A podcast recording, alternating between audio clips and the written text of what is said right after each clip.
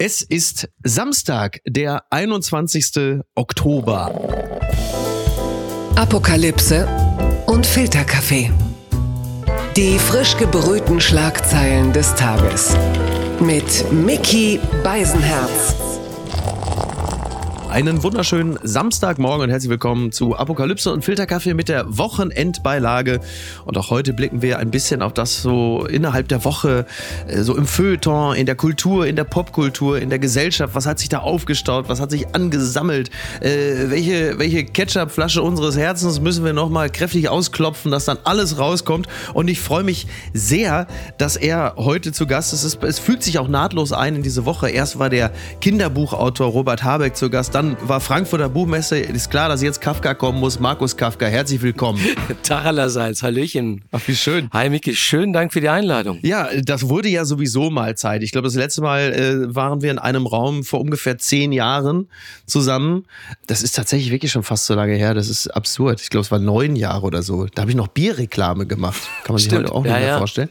Ja, toll. Aber eigentlich war es schön. Also das, da haben wir uns schon gut verstanden. Da haben wir gedacht, das haben wir gerade mal neun Jahre gebraucht, um wieder zu zueinander zu finden. Aber der Anlass ist ja auch ein, ein feierlicher, auf den werden wir im, im Laufe äh, des heutigen Gesprächs noch kommen. Eine Frage, äh, die aber ganz wichtig ist, bevor wir einsteigen, äh, ist der Verlobungsring der Ehefrau wieder aufgetaucht? Schön, dass du fragst, aber nein. Wirklich nicht, nein. Der ist, nee, der, der ist immer noch verschollen. Aber meine Frau und ich, wir sind immer noch hocherfreut über die Anteilnahme da draußen. Ja. Es ist wirklich so, dass mich seit Wochen wildfremde Menschen auf der Straße ansprechen und fragen, ja. ob dieser Verlobungsring wieder aufgetaucht ist.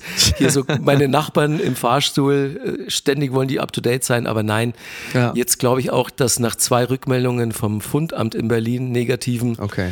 müssen wir uns wohl davon verabschieden. Ich finde das so faszinierend, dass es überhaupt noch ein Fundamt gibt, weil man ja immer noch davon ausgeht, dass Leute ernsthaft äh, zu einem Amt gehen und etwas abgeben. Das ist so schwer vorstellbar heutzutage. Ja, habe ich mich auch gefragt, ob es das bringt, dahin zu gehen. Aber da arbeiten nicht nur sehr, sehr nette Leute, das ist in Berlin direkt äh, am alten Flughafen Tempelhof, sondern die arbeiten auch sehr, sehr genau. Und es gibt viel mehr Menschen, als man denkt, die Dinge finden, auch sehr, sehr wertvolle und dahin bringen. Und äh, die Menschen, die es verloren haben, sehr, sehr glücklich machen. Und der hat gesagt, da sind auch schon Diamantringe, äh, sehr, sehr wertvolle abgegeben worden. Also das wäre jetzt nichts Neues. Das ist anders als das Bodemuseum, da werden Sachen abgeholt, aber äh, auf eine ganz andere, auf eine ganz andere Art. Aber naja, wir schauen mal. Die gute Nachricht des Tages. Super Mario Brothers Wonder. Mario hüpft erneut zur Rettung. Das meldet äh, das Fachblatt TV Movie. Mit Super Mario Brothers Wonder kommt schon bald ein neuer 2D-Plattformer für die Nintendo Switch, was das neue Jump'n'Run Abenteuer anders macht als seine Vorgänger und wo du es schon jetzt vorbestellen kannst, erfährst du hier. Also wer die TV Movie abonniert hat, kennst ja einer, der TV Movie zu Hause hat, das kennt man ja. Da kann man das nachlesen. Ich ähm, ich bin gar kein Gamer, aber wenn ich äh, Super Mario Brothers höre, dann hüpft natürlich auch mein kleines Herz, weil das ist zumindest etwas, da kann ich mich dran erinnern, da habe ich aber Mitte der 90er auch äh, mit einem Kumpel vor dem Fernseher gesessen und gespielt. Äh, verdaddelst du so deine Zeit? Ganz ehrlich, die einzigen beiden Wörter, die ich von allem verstanden habe, was du hier gerade vorgelesen hast, waren Mario Bros. Habe ich schon mal gehört. Ja. Alles andere war für mich wie in einer äh, fremden Sprache, weil ich in meinem Leben noch nicht gegamed. Ich kann dir genau sagen, die drei Male, die ich in meinem Leben sowas wie, wie sagt man denn, Telespiele gemacht habe. Ja. Das war wirklich, ja. Das war wirklich Ende Pong. der 70er. Das, genau, diese zwei Balken, diese Tennisbalken, ja. die so düt, düt, ja. düt hin und her geschossen hat. Das hatte mein Cousin und der hatte in seinem Zimmer, wo ich das dann gespielt habe, unterm Bett auch Hustler und Playboy-Hefte. Ja. Das war der eigentliche Grund, warum ich da war. Ach, Aber ich habe dann immer noch ein bisschen Pong gespielt. Dann habe ich auf dem Campingplatz in Italien mit 14 oder 15 muss das gewesen sein, Space Invaders gespielt. Mhm.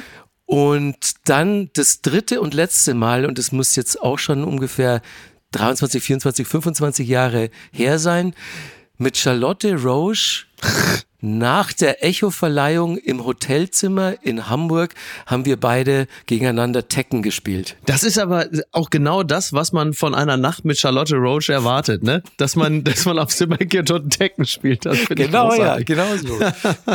ähm, ja, das ist sehr gut. Ja, also ich, bei mir ist es auch so, meine, meine letzte Gaming-Erfahrung ist äh, um die Jahrtausendwende gewesen. Also ich hatte eine, ich glaube, es war dann eine PlayStation 1 oder 2, da haben wir dann immer FIFA 97, 98, ich glaube bis 99 99 gespielt.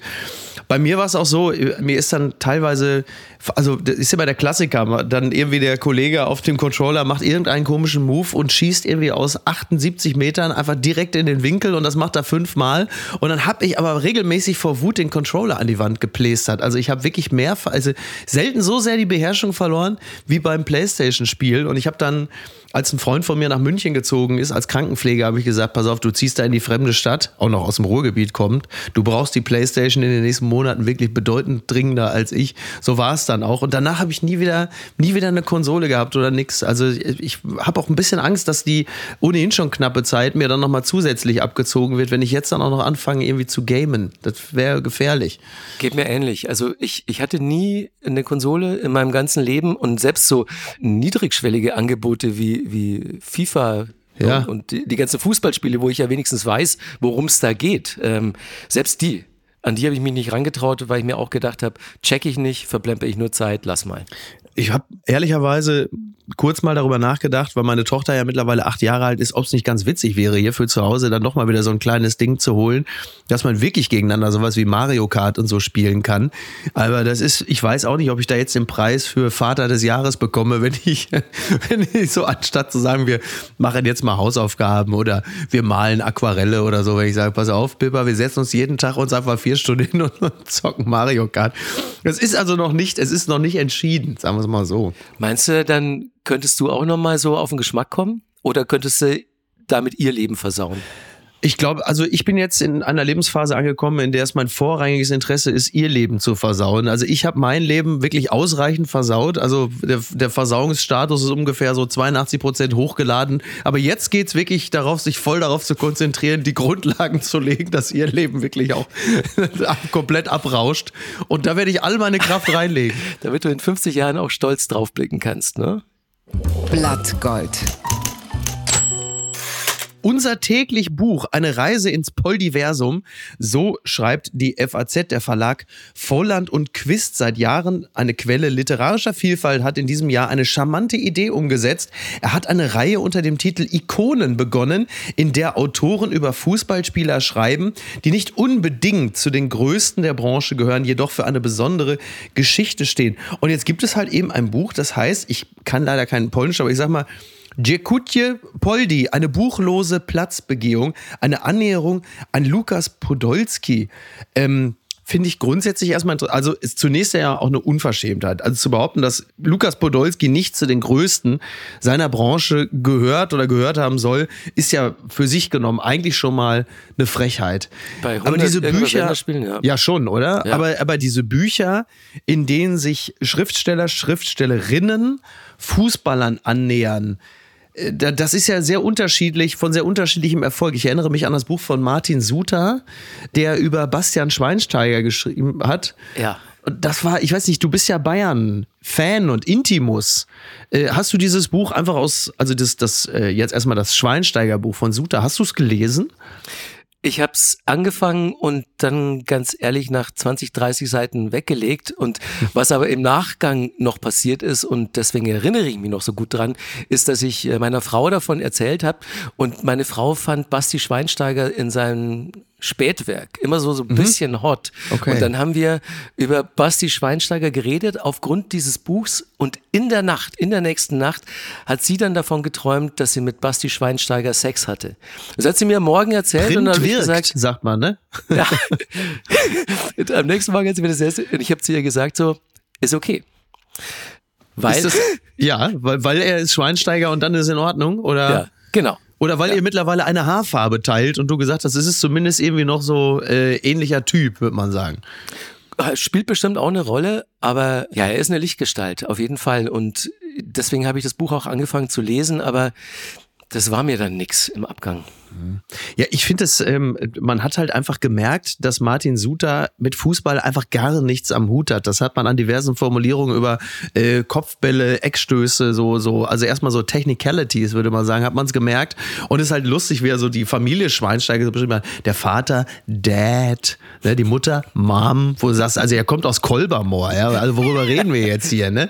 Und ähm, das interessantere Buch wäre, glaube ich, wirklich gewesen, wenn Schweinsteiger über Suter geschrieben hätte. Das ja, hätte ich gerne gelesen, ja, ja. oder? Ja. naja, und jetzt halt eben Podolski. Ja, also Podolski, also das letzte, was ich so in der Öffentlichkeit von ihm äh, mitbekommen habe, war der Spot für die Türkei. Kommt to Turkey. Das hat mir gut gefallen. Ja. Ansonsten ist er derzeit wieder in Polen, immer noch als Profifußballer, wartet da auf sein Geld, das habe ich gerade gehört. Aber äh, ja, also unterhaltsamer Typ immer gewesen. Sicherlich auch ein ganz elementarer Bestandteil äh, der Weltmeisterelf als Spieler, viel mehr noch als Maskottchen, wenn man bösen Zungen glauben darf. Aber jemand, den man in der DFB-Elf immer gut gebrauchen konnte. Wer nimmt da jetzt eigentlich diese Rolle ein? Naja, also Thomas Müller wird auch nicht mehr allzu lange dabei sein, der jetzt ja so ein bisschen das hm. humorige Element da verkörpert. Ansonsten ist, ist die Truppe relativ spaßbefreit, oder? Das ist auch, den Eindruck. das ist auch mein Eindruck. So viele fallen mir da nicht ein. Bei Müller ist es ja auch, also Radio Müller, wie man ihn ja liebevoll nennt. Äh, ich finde ja immer diese Insta-Stories, die sind ja wirklich äh, äh, kurz vor, kurz vor Nötigung. Ne, wenn er da so mit seinem Handy durch die Gegend läuft, jetzt komm mal her hier, wenn der, Toni, Toni Rüdiger, komm mal her, hier, sag mal hier in die Kamera, hier, hui, oder was, wo du denkst, Der würde mir so auf den Sack gehen, so als, als Mannschaftskamerad. Wahnsinn, ne? Ja, Wahnsinn, wo du denkst, eine einzige Belastung. Aber hast, hast du das eine Video von ihm gesehen, wo er vor dem Pferd seiner Frau mutmaßlich steht, aber er hatte selbst auch ein Pferd. Und dem Pferd diese Hufbewegung vorgemacht hat und dabei ja, selbst stimmt, aussah wie ein Pferd und das, das Pferd hat diese Bewegung nachgemacht stimmt. und ich habe mir immer gedacht, so Thomas Müller wird für immer so dieser, dieser einzigartige Hybrid aus Karl Valentin und, und einem Weltklasse-Fußballer sein. Ja. Und das gibt es, glaube ich, in der Kombi nur einmal. Na, er ist ja eigentlich, ähm, also ich bin jetzt nicht so tief im FC Bayern drin wie du, aber er ist ja im Grunde genommen so ein bisschen die, die Feldspieler-Fortführung äh, von Sepp Meier, oder? Ja. Oder? Ne, schon. Kann man so sagen. Und ja, so auch mit der einzig äh, verbliebene Bajuware da jetzt. Ne? Also das war ja vor gar nicht allzu langer Zeit noch eine, eine deutlich lokal gefärbtere Mannschaft. Ja, total. Ja, und das, was die Fans sich ja eigentlich wünschen, ne? so Leute aus der Region, das ist ja, also das ist ja nicht nur bei den Bayern so. Ich bin Borussia Dortmund Anhänger, stand jetzt, das lasse ich mir auch vom BVB bis auf weiteres nicht kaputt machen.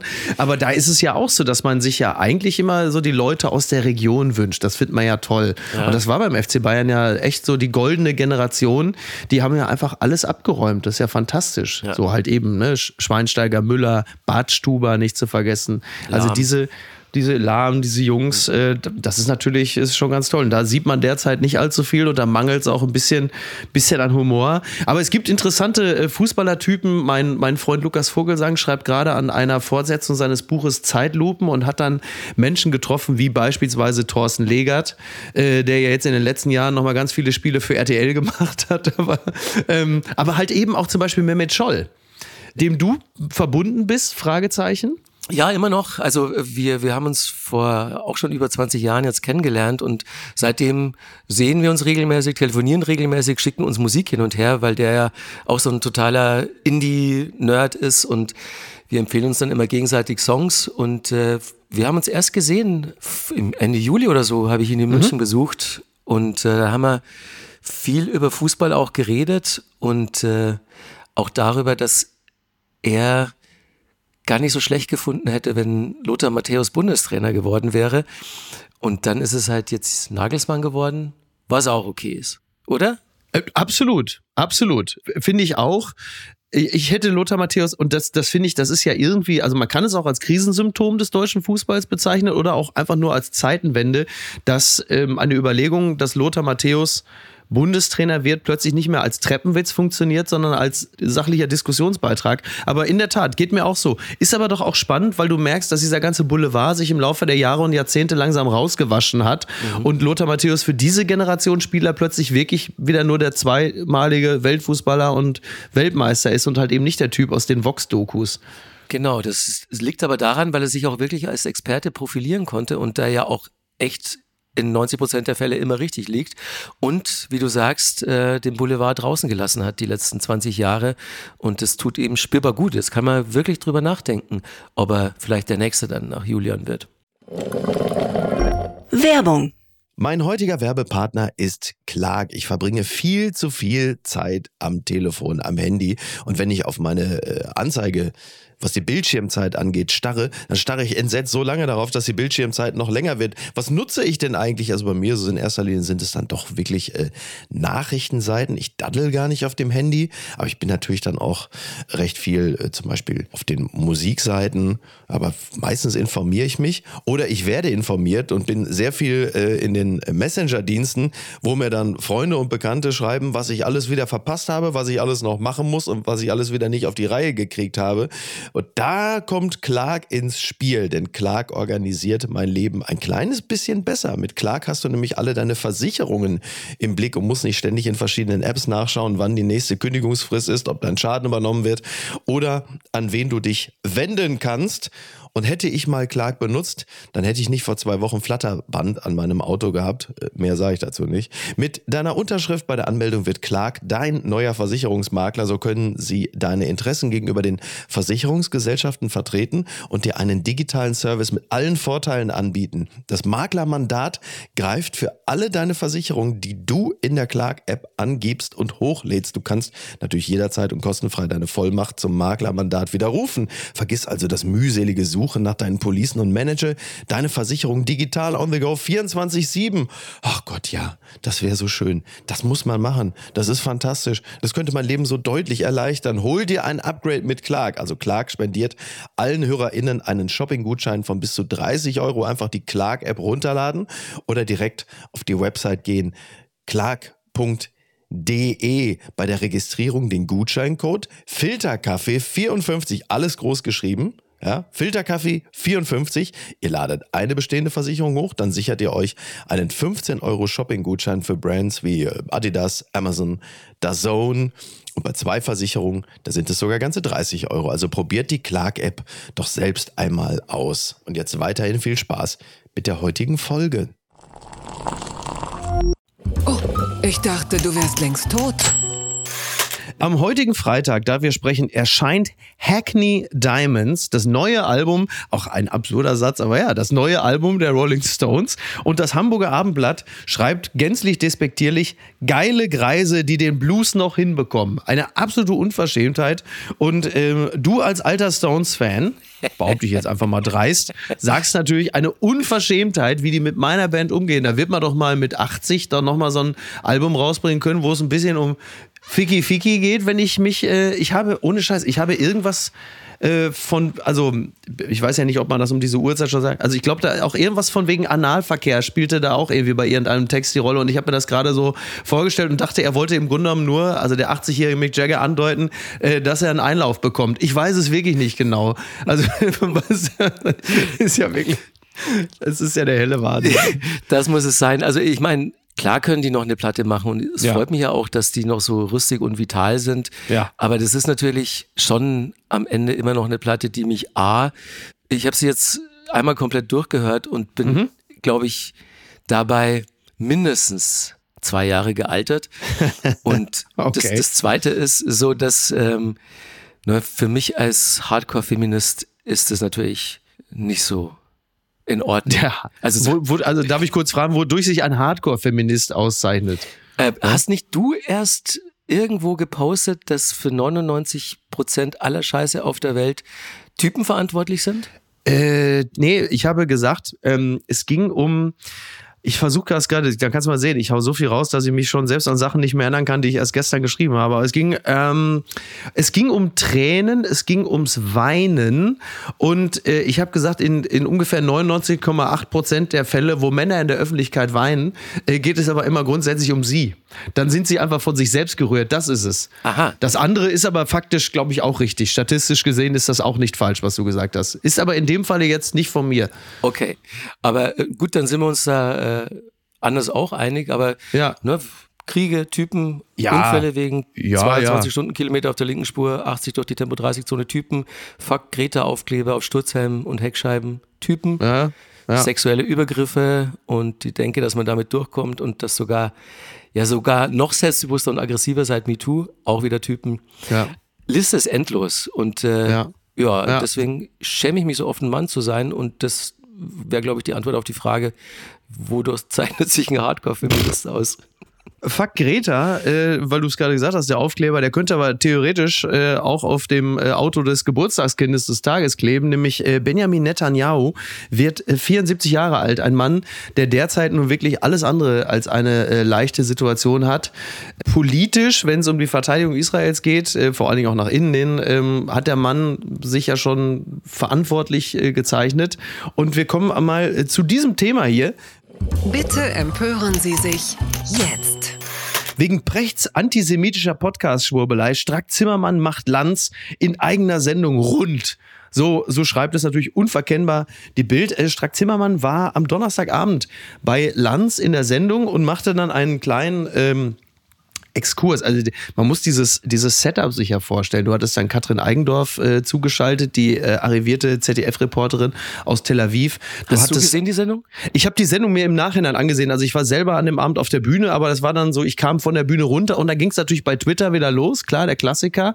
Jetzt guck mal, jawoll, Strack Zimmermann gibt's ihm immer feste drauf. Und ich dachte, was ist denn da schon wieder los? Weißt du, du, du sitzt ja dann irgendwo, trinkst ein Bier nach der Show und merkst, oh, da dünt sich gerade wieder was auf. Mhm. Und es war war halt einfach so, dass Strack Zimmermann äh, Lanz in der Sendung ähm, angesprochen hatte auf den, klar, den Podcast mit Precht. Und ich zitiere sie an dieser Stelle. Sie äh, sagte, wenn auf der einen Seite der Mob auf der Straße tobt, aber auf der anderen Seite die bürgerliche Mitte oder die Intellektuellen in diesem Land anfangen, mit solchen Stereotypen zu arbeiten, was knallharter Antisemitismus ist, den ich Ihnen persönlich nicht unterstelle, dann sollten wir alle schauen, was nicht nur auf den Straßen ist, sondern auch in den Salons dieser Gesellschaft. Und danach äh, gab es dann ungefähr so ein circa viertelstündiges Hin und Her zwischen Lanz und Strack Zimmermann und die anderen Gäste, unter anderem der Militärhistoriker Historiker Sönke Neitzel, ein anderer Experte und der Bruder einer verschleppten, in den Gazastreifen verschleppten Geisel, die saßen auch alle da und dachten so, das ist so ein bisschen jetzt, warum müssen Mutti und Vati sich streiten? Und das ging halt eine Viertelstunde. Das war alles ein bisschen äh, seltsam. Hast du es gesehen? Nee, ich habe es nicht gesehen. Aber es klingt wie eine Begebenheit, die uns jetzt öfter in diversen Talkshows. So begegnen wird, oder? Äh, könnte, ja, könnte passieren. Also das, die Besonderheit in diesem Zusammenhang war, äh, dass Strack Zimmermann ähm, offensichtlich unbedingt nochmal über den Podcast von Lanz und Precht sprechen wollte. Und äh, ich mutmaße mal, vielleicht auch ein bisschen angestachelt war durch ihr eigenes Publikum bei Twitter, die gesagt haben, wenn du zu dem Lanz gehst, dann musst du dem aber unbedingt nochmal sagen, wie scheiße dieser Podcast mit Precht war, weil das ja so in den letzten Tagen ja immer ein größeres Thema war. Mhm. Äh, durchaus ja auch zu Recht, weil es ja in diesem Podcast, wie von den beiden dann ja auch, glaube ich, einigermaßen zur Zufriedenheit äh, dann selbst auch nochmal aufgearbeitet wurde. Aber du denkst so, ja, okay, also ja, der Podcast, das war nur wirklich Käse, das haben wir jetzt auch alle festgestellt, aber da sitzen halt noch ein paar andere Leute, die ja zu dem Thema auch was zu sagen haben. Und dann sitzt auch der Militär, also für mich war im Grunde genommen der Gewinner dieser Sendung der Militärhistoriker Sönke Neitzel, der nach einer Viertelstunde sagte, so eingriff sagte, sag mal, äh, der hat sich so quasi den rhetorischen Blauhelm aufgesetzt und gesagt, können wir jetzt alle mal ganz kurz abrüsten? Und äh, das, was hier gerade passiert, das sagte er dann, das ist in gewisser Hinsicht auch exemplarisch, dass man nämlich sich über solche Sachen komplett zerstreitet und das große Ganze komplett aus dem Blick verliert. Und das knüpft ja ein bisschen an das an, was du auch gerade gesagt hast. Ja, und was wir, also ich weiß nicht, wie es dir geht, aber ich merke das natürlich auch im Großen und im Kleinen und im Privaten. Ja. So, das ist schon so ein bisschen so die Quintessenz von dem, mhm. was zurzeit um mich herum abgeht. Ja. Und äh, in meinem Kopf. Du hast diesen Text von äh, Sascha Lobe bestimmt auch gelesen, den er ja, ja. hier so von wegen, warum positionierst du dich nicht? Warum mhm. beziehst du nicht mhm. klar Stellung? Und ja. kann ich hinter jede Zeile einen Check machen? Mhm. Sage ich ganz offen. Ja, also es geht ja vor allen Dingen darum, und ich glaube, dieses, dieses kleine Sternchen muss man setzen, es geht ja vor allen Dingen um die Leute, die sich sonst zu jedem Thema positionieren. Und das ist es ja halt eben vor allem. Ne? Also die Leute, die sonst zu jedem Thema was zu sagen haben, immer aufstehen, die ihre Profilbilder immer in irgendwelche Farben eintauchen, bei jedem Hühnerfurz was sagen mhm. und die dann bei diesem Thema plötzlich, da in dem Falle dann zu sagen, ja, ich bin unpolitisch. Also das, das finde ich, das wirft dann, also wenn du dann diesen, plötzlich diesen Weißabgleich hast, dann fällt es halt irgendwie so auf. Dann sagt man, okay, da, da ist halt wie so eine, wie so eine Lücke im Tweet-Lebenslauf. Wo man sagt, naja, also dass da nichts kommt, ist ein bisschen seltsam. Man mhm. muss auf der anderen Seite natürlich auch sagen, natürlich ist dieser Konflikt komplex und die, der, der Sachverhalt kompliziert. Nur wenn du dich in jeder anderen Angelegenheit doch immer positionierst und postierst, natürlich fällt es dann auf, wenn man sagt, äh, dazu hast du jetzt nichts zu sagen. Und zunächst einmal geht es ja vordergründig erst einmal den Terror als solchen zu benennen und alles weitere, was dann kommt, darüber kann man ja trefflich diskutieren, egal ob es jetzt um die Menschenrechtslage in Gaza geht, ob es über die Entwicklung, die Jahrzehnte, Jahrhunderte lange äh, des Konfliktes geht, ist ja alles okay. Aber erst einmal die, den Minimalkonsens aufzubringen und zu sagen, das ist ein Terroranschlag und wir verurteilen das und dass da einige nicht in der Lage zu waren, zeigt natürlich auch, inwieweit in äh, gewissen Teilöffentlichkeiten ganz anders auf dieses Thema geblickt wird. Das ist es halt eben. Das, klar, das macht natürlich auch Lobo in seinem Text fest. Ja, also was, was so meine Social Media Postings betrifft, äh, habe ich irgendwann, also eigentlich von Anfang an schon, äh, beschlossen, dass ich nur was poste, wenn ich Ahnung habe davon. Mhm. Wenn ich das Gefühl habe, mich genügend informiert zu haben. Und äh, jetzt, dass man sich ganz klar so positioniert, dass es äh, Terror ist von der Hamas und dass es da überhaupt gar keine zwei Meinungen gibt und auch weil dafür muss man ja keine große Ahnung haben. Terroranschlag nee. kann der Dümmste erkennen. Genau, so. das ist einfach menschlich zu sagen, dass es Terror ist, was die Hamas da veranstaltet und deswegen da, da, also klar, da weiß ich auch, mhm. wusste ich sofort, wo ich stehe. Und dann ging aber das Gegrübel los. Weißt du, ich, ich lebe in Berlin-Kreuzberg, Kreuzberg ja. 36, okay. äh, traditionelle Hochburg äh, der Linken hier. Mhm. Viele Freunde sind in der Antifa oder sonst irgendwie links organisiert hier. Ich habe zehn Minuten zu Fuß zur Sonnenallee und das ist auch nicht nur dieser geografische Zwiespalt, in dem ich mich befinde, ja. äh, dieser physische, sondern das passiert auch wirklich jetzt seit zwei Wochen in meinem Kopf. Mhm. Also ich, ich habe jeden Abend jetzt versucht, mir so viel wie möglich in meine Birne zu prügeln und äh, mir eine Diskussionsgrundlage auch zu schaffen, weil ich echt auch so ein bisschen verzweifelt bin, ja. weil ich es immer noch nicht geschafft habe, so diese äh, Gemengelage so zu durchdringen, dass ich selbst eine Diskussion in meinem Freundeskreis zu meiner eigenen Zufriedenheit führen kann. Hm, ja. Ist, ist schwer. Also ich, ich habe gestern, als ich in Frankfurt war, äh, da war ich in einem, äh, in einem Restaurant von Freunden. Da habe ich dann noch den Besitzer kurz getroffen. Der war gerade auf dem Weg zu einer Spendenveranstaltung, also für Israel. Und der war sehr niedergeschlagen. Ähm, er sagte, ey, ganz ehrlich, mir geht's nicht gut. Wie, mir haben sie den Davidstern ans Restaurant geschmiert. Äh, ich empfehle, also die in Frankfurt jetzt, ja, ich empfehle meinem Sohn nicht mit dem Maccabi-Trikot durch die Gegend zu laufen. Also das, das äh, jetzt mal ganz blöd formuliert, ein bekennender Jude in der Stadt zu sein, wird plötzlich zu einem sicherheitsrelevanten Faktor.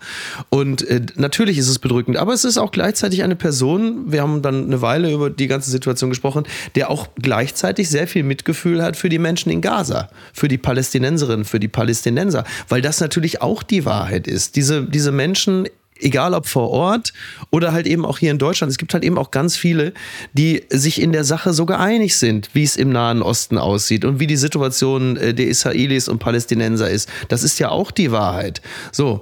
Und da, da wird es dann natürlich, dann kommt wieder ganz viel Grau in dieses Schwarz und Weiß. Und was eine mhm. Situation ist, die wir natürlich auch in den Medien haben müssen, ist, dass wir so divers berichten müssen, dass wir, klar, in Deutschland ist das Thema Israel immer auch historisch geprägt und es ist auch sehr wichtig, dass wir äh, die Belange Israels immer sehr stark in den Fokus nehmen. Aber natürlich sind auch die Medien angehalten, über die Situation im Gazastreifen objektiv zu berichten. Aber dass man das natürlich auch abbildet. Ansonsten kommst du nämlich plötzlich wieder in so eine, in so eine Corona-artige Situation, dass es heißt, ja, ja genau. ihr, ihr berichtet nicht über die andere Seite und da wird doch etwas unter dem Deckmantel gehalten. Und wir sind sowieso jetzt gerade aufgrund der sich neu auftunenden, sind ja nicht nur Gräben, sind ja ganze Canyons, kommst du in so eine Situation, dass du in so eine Corona-artige ähm, Feindseligkeit kommst, die aber deutlich größer sein wird als das, was Corona mit der Gesellschaft in Sachen Spaltung angerichtet hat. Denn da sieht man ja jetzt, wie unterschiedlich auf dieses Thema geblickt wird. Ja, also meine Frau und ich, wir versuchen es jetzt erstmal so ein bisschen im Kleinen, im Privaten. Also mhm. meine Frau hat eine geschlossene Facebook-Gruppe gegründet, bei der es darum geht, dass antisemitische, antijüdische Schmierereien in Berlin gefunden und entsprechend entfernt werden. Ja. Und ähm, da hat sie erstmal so ne, an ihre Facebook-Freunde die Einladungen verschickt. Und dann hat es halt aber auch keine zwei Stunden gedauert. Dann hattest du schon die ersten, die ersten Leute auf der Matte stehen. Naja. So, die dann naja. so ganz groß Ja und man denkt so, okay, da kann es keine zwei Meinungen geben, dass, mhm. dass sich jüdische Menschen nicht mehr sicher fühlen, wenn sie in Berlin auf die Straße gehen und nicht nur in Berlin, äh, wie wir von dir gerade gehört haben, kann halt überhaupt nicht angehen und da darf es auch keine zwei Meinungen geben. Und trotzdem, wenn man dann so eine Initiative ins Leben ruft und dann halt sofort ihr so Antisemiten Gegenwind bekommt, ja. denkst du natürlich auch drüber nach, so, Alter, was, was ist denn hier los? Mhm. Und wenn wir noch eins anfügen, ähm, weil wir gerade schon über das Thema Fußball gesprochen haben, der Fußball als Spiegel der Gesellschaft äh, hat natürlich seine, oder anders, der Nahostkonflikt hat natürlich seine langen Finger auch in, in dieser Thematik drin. Also wir haben den Fall Masraui beim FC Bayern oder bei deinem FC Bayern, das haben wir gerade fest, ist geil, wie ich dir sofort die Schuld dann so weiterleite, dein FC Bayern. Aber man hat ja ein Gespräch mit ihm gesucht und ähm, man hat ihn nicht freigestellt, anders als in Mainz beispielsweise, sondern ähm, hat, ähm, also es, es gibt jetzt in dem Sinne keine Konsequenzen, aber es gab ein Gespräch. Und ich glaube, auch da muss man natürlich immer sehr vorsichtig sein. Du hast ja dann so die Berichterstattung, auch beispielsweise in der Bild. Also dann heißt es, der Spieler hat einen Anti-Israel-Post oder Tweet abgesetzt. Und dann gibt es andere wiederum, die sagen, das war ein pro-Palästinenser. Und in meiner Wahrnehmung ist ein pro-palästinensischer Tweet oder ein Instagram-Post ja nicht automatisch ein Anti-Israel-Post. Das wird er natürlich in dem Moment, wo er sagt, wir wollen den Sieg über Israel oder, ja. oder Hamas, fantastisch, das ist klar. Aber auch da wieder, dass Leute aus einem anderen Background, mit einer anderen Perspektive auf Palästina blicken und sich für Palästina, für den Staat Palästina einsetzen, ja, und sich ein, also freies Palästina wird schon wieder schwieriger, aber dass man grundsätzlich erstmal, und Fußballer sind ja jetzt auch keine Hochintellektuellen, dass die im Zweifel auch irgendwelche Sachen auch vielleicht etwas unbedarft liken, wo äh, jemand sich für Palästina ausspricht, das kann ich nachvollziehen, auch wenn ich nicht alles verstehen kann. Ja, ich finde es in äh, Masrauis Fall aber ein bisschen problematisch, weil dieser Koranvers, den er da zitiert hat in der mhm. einen Story, natürlich schon so ein bisschen darauf abgezielt hat, ihr werdet den Sieger ringen und hier ja, genau. Ja, genau. Zorn ja. und Rache Gottes und so. Ja. Und was ich bei Masraui auch was mir da fehlt, ist, dass es keine klare Trennung gab bei ihm zwischen der Hamas und äh, dem palästinensischen Volk ja. und dass er auch mit keinem Wort die Hamas als Terrororganisation genannt mhm. hat. Er hat jetzt so in so einem Wischiwaschi-Statement, das äh, wahrscheinlich von seinem Berater zusammen mit dem Verein entworfen wurde, sich von, von Terror und Gewalt distanziert. Aber ganz ehrlich, mir ist es zu wenig. Ja. Und äh, jetzt sprach Thomas Tuchel davon, dass sich solche Dinge dann auch in der Kabine regeln. Also vor dem Hintergrund, dass ja mhm. Daniel Peretz von äh, Tel Aviv jetzt äh, Anfang der Saison ja. nach München kam. Und ähm, also ich weiß nicht, ich diskutiere auch schon den ganzen Vormittag so mit, mit den Jungs aus meinem Bayern-Fanclub. Ähm, die, die Hauptstadt-Bazis, da sind jetzt im Zuge der Masrai-Geschichte sind drei äh, haben ihre Mitgliedschaft jetzt gekündigt und Ach, die sagen, ja, okay. sie gehen, solange Masraui für Bayern spielt, auch nicht mehr ins Stadion. Mhm. Also das wird auf jeden Fall die, die Anhängerschaft noch sehr spalten und ich würde gefühlsmäßig sagen, dass man ihn hätte suspendieren sollen. Mhm. Bis glaubhaft versichert ist, was da in diesem Statement nur so ein bisschen wischiwaschi erzählt wird. Genau, da sind die Grenzen ja wirklich fließend und ich, ich rate nur dazu, sich jeden Fall einzeln genau anzugucken und wirklich das, also das Gespräch auch zu suchen. Im Falle von Masraoui sehe ich es genauso wie du. Also spätestens, wenn es dann heißt, den Sieg über Israel oder so, dann weiß man schon, wo die Reise hingeht. Auch from the river to the sea, wenn diese, diese, wobei ich manchmal, weißt du, bei manchen Leuten, die da im Internet unterwegs sind, viele von denen, manchmal habe ich das Gefühl, die wissen es auch gar nicht so genau, weißt du, die lesen dann so from the river to the sea, auch dort hört sich doch irgendwie ganz gut an, das reimt sich, da klicke ich mal drauf und sage, gefällt mir. Und dann bist du halt plötzlich schon knietief in der äh, Tod- und Aus Auslöschung Israels äh, Geschichte ja. drin. Also da würde man zumindest manch einem raten, liest dir mal genau durch, was du noch mal eben so äh, beiläufig weglikest. Und weil wir gerade über das Thema ähm, aus dem Club austreten sprachen, derzeit natürlich auch ganz hoch im Kurs steht Greta Thunberg, die gerade eben äh, geschrieben hat, äh, Today we strike in solidarity with Palestine and Gaza. The world needs to speak up and call for an immediate ceasefire, justice and freedom for Palestinians and all civilians affected also Greta Thunberg, Fridays for Future, sie solidarisiert sich sehr mit Palästina Stand with Gaza, aber es wird halt einfach in dieser Meinungsäußerung, da sind wir wieder ein bisschen anknüpfend an das, was Sascha Lobau schon geschrieben hatte, ähm, ist ja okay, ja, Solidarität mit Palästina, aber es wird halt überhaupt nicht über Israel und die Terrorattacke der Hamas gesprochen. Mhm. Und das ist natürlich ein Riesenproblem. Und da siehst du halt eben auch wieder, ja, da wird auch die Ambiguitätstoleranz wieder extrem herausgefordert, denn du kannst ja einerseits sagen, ich finde es fantastisch, was Greta für den Klimaschutz getan hat und dass sie eine, wie sagt man so schön, Awareness geschaffen hat. Aber gleichzeitig kann diese Person die Welt weniger komplex betrachten, als es ihr im Zusammenhang mit dem Klimaschutz gelingt. Blattgold. So, jetzt kommen wir mal äh, zu, möglicherweise sogar zu einer besseren Zeit in gewisser Hinsicht. Esquire und nicht nur das Esquire Magazin jubelt und empfiehlt ein Buch, das heißt MTV war lieb dich von Markus Kafka und Elmar Gieglinger.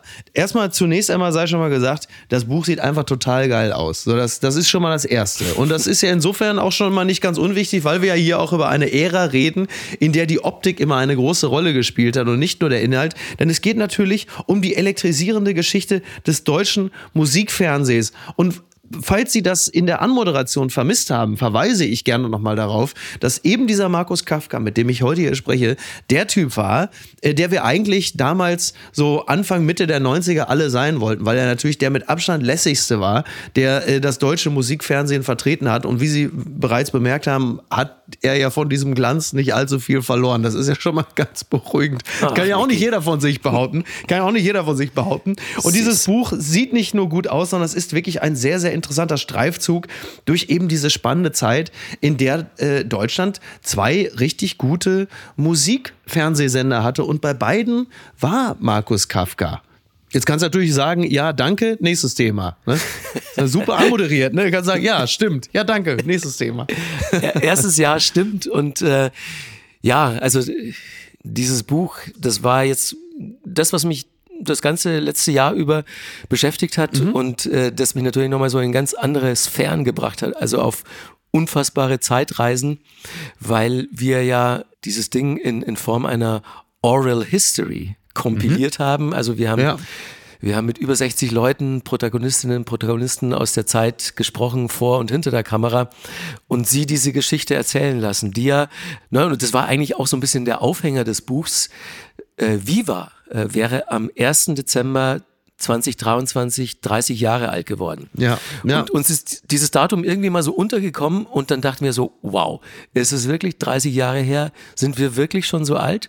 Wahnsinn. Und ne? äh, ja, beide Male ja. Und wir haben ja. vor, vor zehn Jahren haben wir schon mal drüber nachgedacht, unsere Erinnerungen, unsere Geschichten aufzuschreiben, bevor sie vollends äh, irgendwie Meinst du, die ersten, bevor die ersten von euch altersbedingt in die Demenz abgleiten, wolltest du sagen?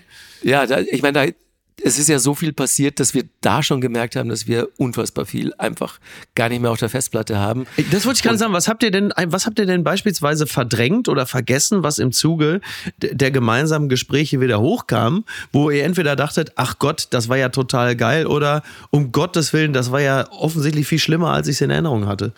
Also schlimm und das hat man wirklich verdrängt, sowohl Elmar als auch ich, war, als äh, 2008 innerhalb von ein paar Tagen alle selbstproduzierten Formate bei MTV eingestellt wurden. Also mhm. inklusive auch meiner, der MTV News und MTV Rock Zone und dann innerhalb von ein paar Tagen einfach mal so 30, 40 Leute arbeitslos waren. Ja, ja. Und äh, da ja nicht nur Sendungen vom Sender genommen wurden, sondern auch private Freundschaften plötzlich mit einem Mal zerschlagen waren. So, die Leute saßen auf der Straße, waren in alle Winde verstreut und das war wirklich, das war schlimm zu der Zeit. Und das hatte ich eigentlich verdrängt und das kam jetzt aber auch nochmal so richtig hoch in diesen Erzählungen, weil wir da auch diese ganze Zeit äh, zwischen 2.7 und 2.9, als der Sender irgendwie so vor die Hunde ging, die haben wir auch nochmal ganz genau äh, nacherzählt.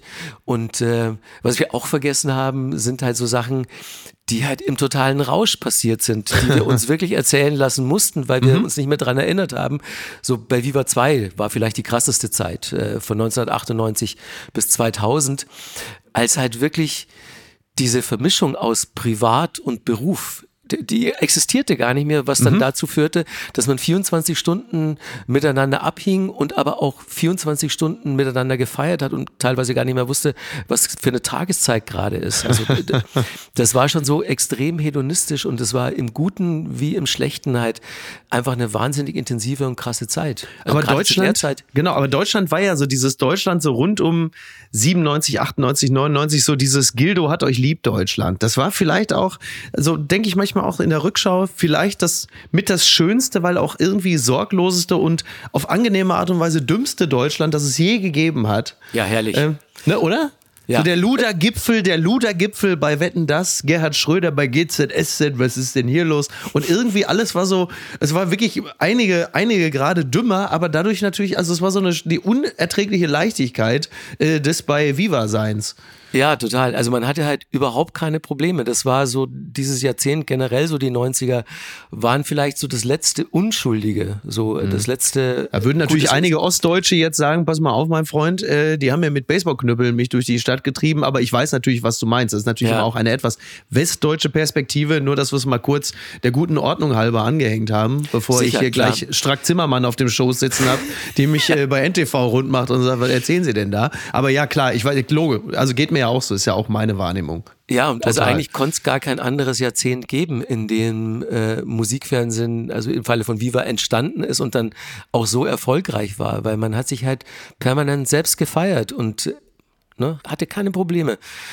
Und äh, das war so die positive Erinnerung, die jetzt äh, in diesem Buch dann hochkam. Ja und überhaupt äh, der schiere Umfang an, an Geschichten, die wir jetzt hier aufgeschrieben haben. Aber die habt ihr schön haben. alle zusammengetragen, oder? Es ist also auch so, ein, so wirklich juicy, ne? würde man sagen. Ja. Ich weiß nicht, wer es sagt, aber, aber manche würden es wahrscheinlich so sagen. Also so ein paar Interviews, die wir bis dato jetzt dazu gegeben haben, die haben genau dieses Wort benutzt und die haben auch wirklich ah ja, als erstes über die Drogenschichten gesprochen. Ja, weil also Logo. es gibt zwei Kapitel in dem Buch, die sich damit beschäftigen und das ist natürlich ein gefundenes Fressen. Ja, und ansonsten also erstmal hat es uns gefreut, dass äh, von allen Leuten, die wir angefragt haben, dann auch wirklich bis auf drei alle mitgemacht haben. Wer hat nicht und, mitgemacht? Äh, also kann man Stefan schon sagen, Raab oder? Wäre da ja. als erstes zu nennen. Also da, ja. da, bei ihm haben wir angefragt, aber Stefan hat sich ja schon vor längerer Zeit komplett so aus dem Business zurückgezogen mhm. und äh, das hätte uns wirklich sehr überrascht, wenn er wenn er da jetzt noch zu der alten Zeit was gesagt hätte. Also es reden ein paar Leute über Stefan Raab aber jetzt nichts, was hm. juicy ist. Und äh, ansonsten ähm, ähm, Charlotte Roche ist nicht mit dabei. Mhm. Die hätten wir auch gerne dabei gehabt. Aber ansonsten sind alle dabei, bei denen man sich denkt, so, okay, die hat man irgendwann mal im Musikfernsehen wahrgenommen und die waren wichtig da. Also so, sowohl was Künstlerinnen, Künstler betrifft, als auch Moderatorinnen, Moderatoren. Und wichtig war es uns aber auch da, so ein bisschen die Leute hinter den Kulissen, also aus dem Business und aus der Redaktion und so, auch zu Wort kommen zu lassen um eben so ein allumfassendes Bild dieser Zeit zu schaffen. Wer, wer war der angenehmste Star zu dieser Zeit? War es H.P. Baxter? Wer war der angenehmste? Oder die angenehmste? Also HP würde ich da ganz oben ansiedeln. Die waren ja Stammgäste bei Viva. Die sind mhm. ja alle vier Wochen mit der neuen Single vorbeigekommen und haben wirklich jeden Scheiß mitgemacht und waren immer super entspannt, super cool. Und äh, ja, die Foo Fighters auch. Die Foo Fighters, die wollten regelmäßig dann besonders zu Viva 2 kommen und dann später zu MTV, weil sie da so sein konnten, wie sie eigentlich sind. Und ich, ich weiß noch, dieses eine Interview, das ich mit ihnen mal geführt habe, da ist äh, Taylor Hawkins, äh, Rest in Peace, äh, permanent von der Sofalehne geplumpst, weil er so besoffen war. und äh, dann hat er sich nach dem Gespräch bei mir entschuldigt und hat gemeint so, ey, tut mir voll leid. Aber andererseits, ich muss ganz ehrlich sagen, es ist so geil und es hat so Spaß gemacht. I couldn't pull that shit off on Letterman. So, so, so war es halt für die Bands. Dass, also bei uns konnten sie so sein, wie sie, wie sie sein wollten. Mhm. Deswegen sind die auch alle so gern gekommen. Jetzt die Frage natürlich, weil in, in unserer Weltwahrnehmung äh, ist es ja so, dass es Musikfernsehen und vor allen Dingen auch Musikvideos nicht mehr gibt. Aber das stimmt natürlich gar nicht. Also es gibt ja nur, nur nicht mehr den klassischen Ausspielweg, mit dem wir groß geworden sind. Aber Musikvideos werden ja nach wie vor produziert und auch ausgestrahlt. Nur halt dann wahrscheinlich bei YouTube oder TikTok oder Instagram. Ja. Aber weniger ist es nicht geworden. Und billiger wahrscheinlich auch nicht, oder? Nee, also ähm, gut, Musikvideos hatten schon so eine kleine Delle, als dann irgendwie so um 2,5, 2,6 rum, als YouTube noch nicht so richtig ruckelfrei lief und auch noch nicht so das Angebot hatte und äh, Musikvideos im Musikfernsehen zunehmend weniger gespielt wurden, da gab es mal so eine Delle, aber seit, seit YouTube bei jedem rund läuft und seit auch die KünstlerInnen entdeckt haben, dass Videos bei Social Media eine große Rolle spielen, haben sie sich wieder an dieses Ding rangetraut und mhm. auch richtig amtliche Dinge abgeliefert. Und jetzt hat äh, das Musikvideo seit fünf, sechs Jahren so eine ganz, ganz tolle Renaissance. Da kommt natürlich dazu, dass du jetzt deutlich günstiger ein sehr, sehr aufwendiges Musikvideo produzieren kannst, äh, als es noch vor 20 Jahren der Fall war. Aber äh, Musikvideos als Kunstform sind nach wie vor da und äh, ich gucke die auch immer noch wahnsinnig gerne und ich sag die auch noch voll oldschool im Fernsehen an, ne? als wäre nichts passiert. Sehr gut. Ja, ist ja richtig so. Das ist ja richtig. Aber wo im Fernsehen, Markus? Das musst du jetzt an dieser Stelle nochmal Ach so, noch ähm, kurz. Deluxe Music. Deluxe genau, Music, ist, ne? Ist ja, der, wahrscheinlich der einzige Sender, ne? Der sowas macht, oder? Ja, also Viva gibt's ja schon ein paar Jahre nicht ja. mehr und MTV, ähm, die sind jetzt, glaube ich, wieder frei empfangbar, aber habe ich schon lange nicht mehr geguckt, weiß, kann ich gar nicht mhm. sagen, was die genau ja. machen. Aber ähm, genau, das ist halt wirklich so Oldschool-Musikfernsehen mit mir, Oldschool-Moderator, der da wirklich steht und Musikvideos ansagt. Gibt es da, und das meine ich jetzt wirklich überhaupt nicht hämisch, weil ich für solche Sachen ja total zu haben bin. Ich finde ja Deluxe Music auch gut. Die Frage ist, gibt es so ein, natürlich gibt es eine Erhebung darüber, wie, äh, wie der Altersschnitt ist dieses Publikums. Wahrscheinlich sind sie um die 35 ja, bis 45. Da liegst du, da liegst du einigermaßen richtig. Also mich hat's überrascht, weil ich es dann doch noch so ein bisschen älter erwartet hätte. Aber es liegt bei so 30 bis 35, also 40 ist dann schon so die obere Grenze, aber das hängt auch damit zusammen, dass äh, das Programm relativ jung und kommerziell mhm. gestaltet ist. Es sind schon so die Dinge aus den Charts und dass wir natürlich auch sehr viele junge KünstlerInnen zum, zum Interview da haben, was ja. dann immer sehr, sehr lustig ist, weil das sind dann Leute, die sind schon seit Jahren auf, auf TikTok unterwegs und haben da einen Content, den sie raushauen und wenn die dann, ja, dann kommen sie so mit Ende 10, Anfang 20 sind die alle und dann kommen sie zu mir zum Interview und, und dann, dann, sitzen sie da so in diesem riesen Fernsehstudio und bringen erstmal gar kein Wort raus, weil da steht dann diese riesen Kamera und ja. der Typ, der das schon so lange macht und, und äh, da rutscht ihnen so ein bisschen das Herz in die Hose und dann brauchen die so 10 Minuten, Viertelstunde, bis sie dann so diese, diese Nervosität und diesen Respekt ablegen. Hast du dann, aber du hast aber nicht jetzt so deinen, den inneren Gottschalk, den du entdeckst, dass du sagst, da kommen die, die kommen dann dahin mit ihrem TikTok. Ich hatte mit Tina Turner gerechnet und dann muss ich die fragen. Das ist ja immer das, der, der, der gibt ja seit 20 Jahren immer dasselbe Interview, dass er gerne Joe Cocker anmoderieren würde, aber die setzen ihm halt einfach äh, Lisa und Lena dahin. Ne? Aber so weit ist es jetzt nicht. Ganz, ganz schlimm, ganz im Gegenteil. Also sowas wirst du von mir nie hören. Also das hat mein ganzes berufliches Wirken hat ja schon immer so funktioniert, dass ich morgen immer noch geiler fand als gestern, ja und immer ja, auch Neues gut. entdecken wollte. Und also du wirst auch von mir nie den Satz hören, so früher war alles besser. Ja, das ist auch Geh sehr, auch sehr nicht gut. auf Klassentreffen oder sowas. Nee, machst du nicht? Nee. Nee? Nee, nicht, nicht, weil ich keinen Bock mehr auf die Leute habe, mit denen ich damals zur Schule gegangen bin, aber, weil ich einfach keinen Bock auf diese Gespräche habe, die auch nur ansatzweise in eine Richtung gehen könnten, wie, weißt du noch, früher mhm. und so. Also das kommt mir einfach nicht über die Lippen, weil wenn ich mich selbst dabei höre, wie ich das sage, dann denke ich, ich bin eigentlich schon tot. Das möchte ich nicht. Das Buch hast du ja zusammen mit Elmar Giglinger geschrieben. Der ist ja Programmverantwortlicher auch gewesen. Hast du mal mit ihm darüber gesprochen? Was ist es bei ihm? Ähm, überwiegt der Stolz, jemanden wie Klaas Häufer Umlauf hervorgebracht zu haben oder überwiegt die Scham, jemanden wie Pocher hervorgebracht zu haben? Ist diese Frage, ist diese, ist diese Frage besprochen worden?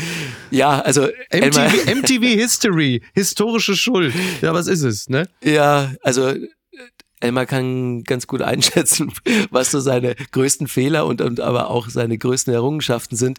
Und ja. wir alle haben halt wirklich auch eine, eine Menge Scheiße gebaut. Und das Tolle war am Musikfernsehen, und da spreche ich für ihn und für mich, dass man ja Fehler machen durfte, dass er das sogar Teil des Konzepts war. Ja. Und äh, das, das betraf die Leute vor der Kamera, hinter der Kamera und das hat die Zeit ja so toll gemacht.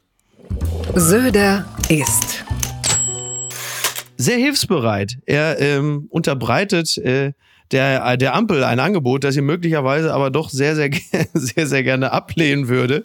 Markus Söder fordert Regierungsbeteiligung der Union. Das äh, zitiert die Zeit. Bayerns Ministerpräsident fordert den Kanzler auf, statt mit Grünen und FDP mit der Union weiter zu regieren. Deutschland brauche eine Regierung der nationalen Vernunft sehr verehrte Damen und Herren, liebe Freundinnen und Freunde, sagt man in dem Fall immer.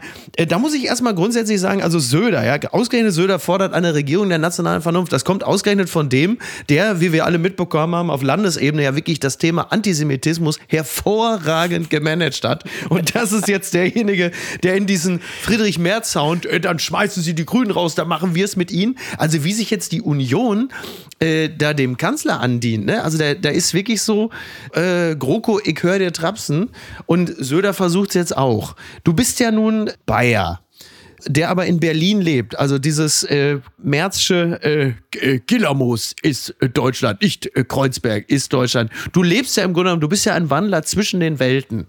So, und wenn dein, dein Ministerpräsident Markus Söder sowas sagt, was fühlst du dann da in Berlin, Kreuzberg sitzend? Ganz ehrlich, als ich die Meldung gelesen habe, muss ich erstmal herzhaft lachen.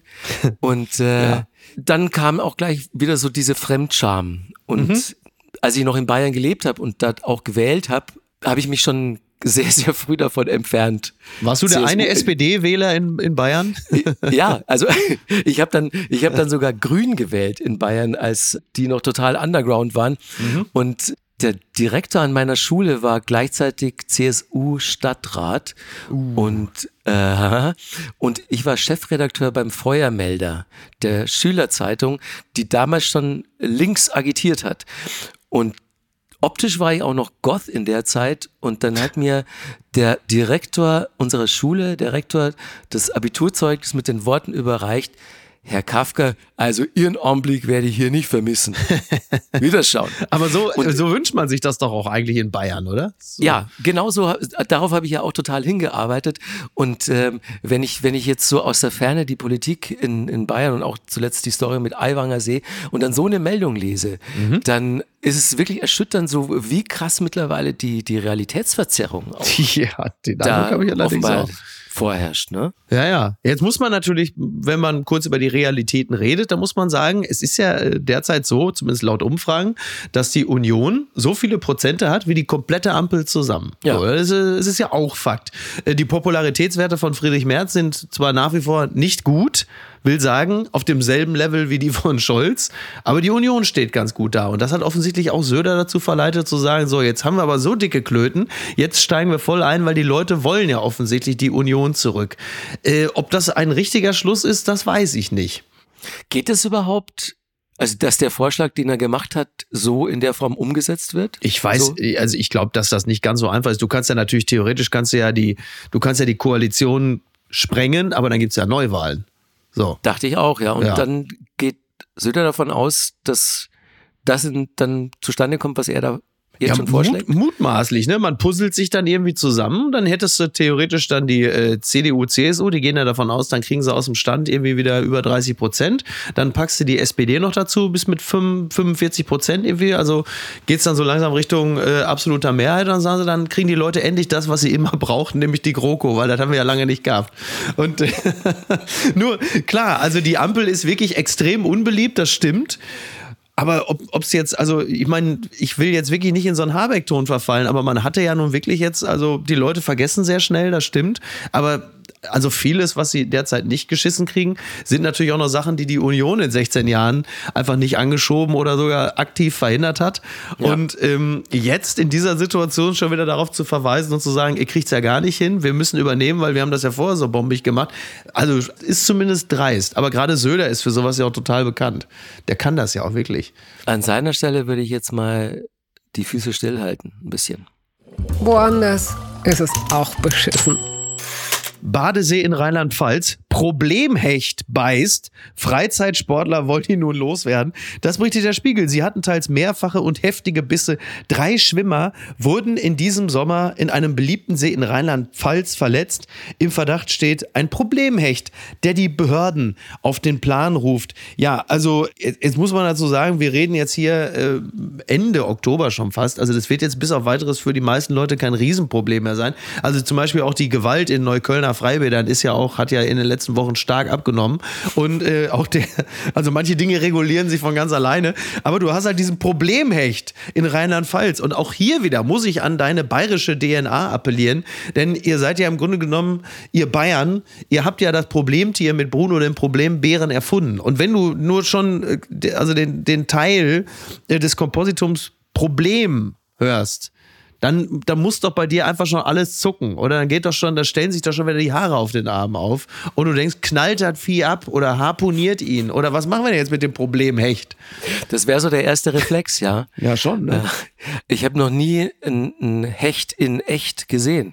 Pottenhässliche Viecher. Pottenhässliche, wenn die irgendwo an der Wand hängen, in so, in ja. so Vereinsheimen, Fischerheim, ja. Ja. die haben schon ganz, ganz schön krasse Zähnchen, ne? Wirklich. Und die wachsen, glaube ich, wie bei einem Hai auch nach.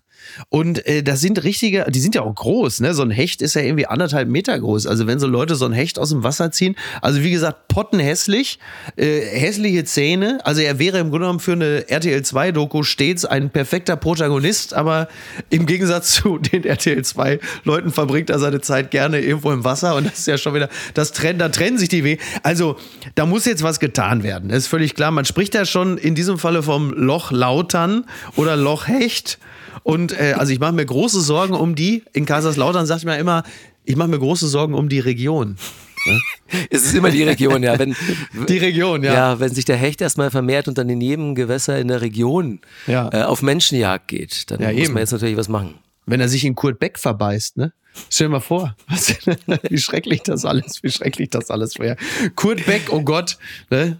Ja gut, also da wollen wir jetzt nicht auch noch abbiegen. Dass du äh, den jetzt raushust. Wahnsinn, ne? Oder ja, Kurt Beck und der Obdachlose, erinnerst du dich nicht mehr? Auf dieser Veranstaltung, da war doch so ein Typ, so ein, so ein, da war so ein, äh, also obdachlos ja. oder mindestens arbeitssuchend. Und dann sagte doch Kurt Beck von der, Be waschen Sie sich, rasieren Sie sich, dann finden Sie auch einen Job. So. Stimmt. Ja, kurze Zeit später wurde er als Vorsitzender der SPD entlassen, also auch für den. Kurt Beck Stell dir mal vor, der war auch mal SPD-Parteivorsitzender. Kurt Beck, toll, oder? Das schließt sich, das schließt sich übrigens der, ja, aber das ist ein anderes Thema. Ich will heute nicht noch zur Gewalt aufrufen, da ist eh alles schon so traurig. Aber toll, schön, dass wir ihn auch noch mit, ist auch eigentlich auch ein Star der 90er gewesen. Aber den habt ihr, den habt ihr aber in eurem Buch nicht, äh, nicht irgendwo. Ihr hattet nur Beck, aber nicht Kurt Beck. Äh, ja, nee, den hatten wir nicht, aber wen hatten wir? Wir hatten auch Politiker aus Bayern, weil MTV wurde ja aus München sozusagen äh, weggeekelt. Ja. Ja. Traurig, ne? Von der bayerischen Politik. Und da musstet ihr nach, nach Köln, ne? Viva war doch in Köln irgendwie vor allen Dingen auch groß, oder? Die war doch in dem Brainpool-Gebäude, ne? Genau, später waren sie im Brainpool-Gebäude, vorher im, im Mediapark, ganz davor mhm. in Ossendorf, aber Viva war in Köln, kam dann ja, als Viacom Viva gekauft hat, nach Berlin und MTV war vorher in Berlin und kam, äh, in München kam dann auch nach Berlin. Ja, und jetzt ja. ist da, wo früher, wo 300 Leute gearbeitet haben, ist jetzt einfach gar nichts mehr. Noch nicht mal ein Pennymarkt oder was? Gar nichts. Normalerweise ist da doch meistens ein Rewe City drin dann. Lustigerweise ist in genau dem Studio, wo ich früher die MTV News aufgezeichnet habe, jetzt die Aufzeichnung für meine Deluxe Music Sendung. Mit teilweise noch dem identischen Personal. Jetzt ist der Praktikant von früher, ist der Regisseur von heute. Naja, aber da ich davon ausgehe, dass du äh, aufgrund deines freundlichen Wesens auch zu den Praktikanten damals immer schon sehr nett gewesen bist, geht dir der Regisseur heute nicht auf den Sack. So ist es. Da schließt sich der Kreis, siehst du? Und da kann man doch nur sagen, seid nett zueinander. Und ich sage es jetzt mit den Worten des großen Markus Kafka, haben wir wieder was gelernt heute, ne? Wie schön, dass du äh, zu Gast gewesen bist. Hat mich sehr, sehr gefreut. Wenn du magst, komm doch gerne wieder. Du musst nicht zwingend ein Buch schreiben, um wieder eingeladen zu werden, aber du kannst gerne. Immer gerne, Miki. Also war mir ein großes Vergnügen. Vielen Dank nochmal, dass ich mit dir plaudern durfte. Immer schön. Dann machen wir das wieder. Top. Also, mach's gut. Du Bis auch. denn. Bis dann. Tschüss. Tschüss. Ciao. Apokalypse und Filterkaffee ist eine Studio Womans Produktion mit freundlicher Unterstützung der Florida Entertainment. Redaktion Niki Hassanier. Produktion Hannah Marahil. Executive Producer Tobias Baukage. Ton und Schnitt Nikki Franking. Neue Episoden gibt es täglich. Überall, wo es Podcasts gibt.